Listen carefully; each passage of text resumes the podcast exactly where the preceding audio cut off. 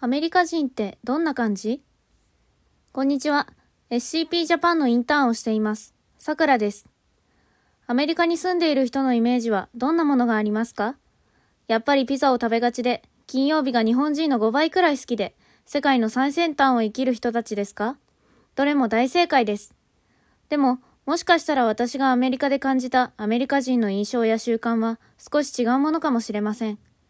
私はアメリカの高校にしか通ったことがないので、エピソードは限られますが、いくつか私が気づいた日本とアメリカの違いについてお話ししたいと思います。自分の意見と好きなこと。アメリカの学校はやっぱり一人一人の興味と意見がベースになっていると思います。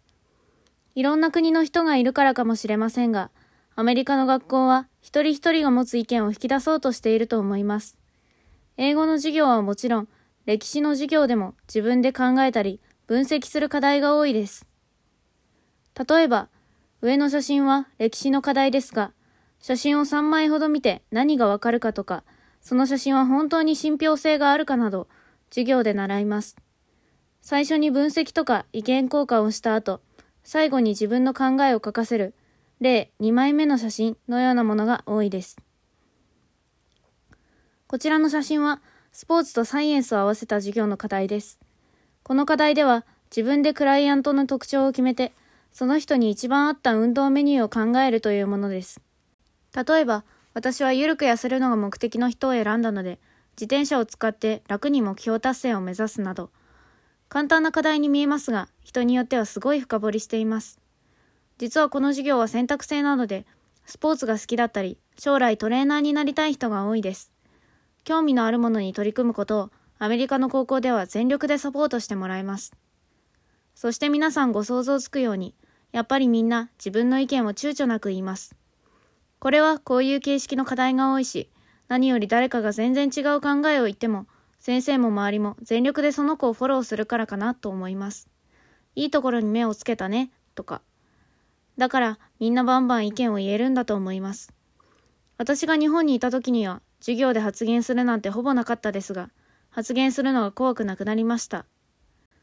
少しそれますが、主要科目もほぼ将来に役立つものしか習わないです。私の先生は、さっと、アメリカの大学出願の際に提出を求められる英語と数学の統一テストの数学セクションは、ビジネスで役立つものしかないと言っていました。日本で習う学問の数学より簡単ですし、何より役に立つと分かっているから、数学が好きって思う人は多いのではないでしょうか。ビジネスで役に立つことをたくさん習ったり、数学の授業やテストで計算機が使えたり、アメリカ人は合理的だなとも思います。アイデンティティ。年齢関係なく、アメリカにいる人はとっても名前を覚えてくれるのが早いです。日本人でも名前が被ることは多くあるけれど、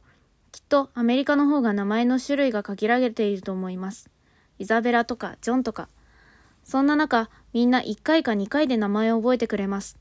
特に先生たちが数日くらいですぐに顔と名前を完全に覚えているのは、日本の先生が1ヶ月ほど名簿を見ながら出席を取っていたのと比べて、いつも驚きます。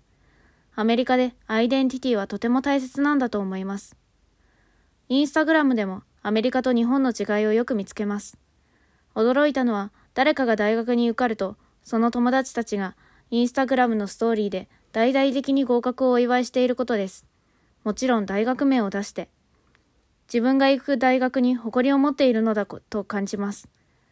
さっきの話に戻りますが、自分の大学を好きって思えるのは自分が興味のあることを学べるって思って入学するからだと思います。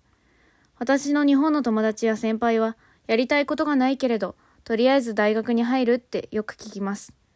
いろいろな理由があると思いますが、日本の学校が提供する選択授業の少なさや、選択授業を始める学年の遅さが一つの原因だと思います。もう一つ、写真を投稿すると必ずコメントしてくれます。例えば、ゴージャスとか、キュートとか、何より誕生日の時の投稿のコメント欄はすごいです。ある友達は50人くらいからおめでとうメッセージが来てました。日本でそんな習慣みたいなものはないと思います。そしてジェンダーについて、やっぱり多くのアメリカ人の皆さんは女性が活躍でき、居心地のいい環境を目指していると思います。副大統領にカマラ・ハリス氏が選ばれたのは、世界中の人々に女性のパワーや大切さを証明したと思います。IOC の森会長の失言についていち早く反応したのもアメリカのタイム誌ですし、フェミニズム的な考えは少なくとも日本よりも広がっています。何よりジェンダーについては学校で必ず触れるトピックです。歴史の授業や English の授業でも試合の分析で話し合います。下の写真は絵と詩が持つフェミズフェミニズム的なつながりを見つけるという English の課題です。いろいろなアメリカの教育や習慣を見ていると、アメリカ人は本当に自分の好きなこと、アイデンティティを重視していると思います。そして、そんな自分と違う誰かにすごく興味がある人が多いと思います。だから、アメリカにいる人は自分を型にはめたりしようとせず、柔軟なのかと思います。初めて書かせていただいたので、口調などわからず、少しぎこちなくてごめんなさい。そして、日本の高校にもたくさんいいところがありますし、個人的には日本の体育祭とか文化祭は青春そのものだと思います。アメリカの教育が一番とかは全く思っていません。まだまだ知らないアメリカをこれからもいろんな人に知ってもらえたらいいなって思います。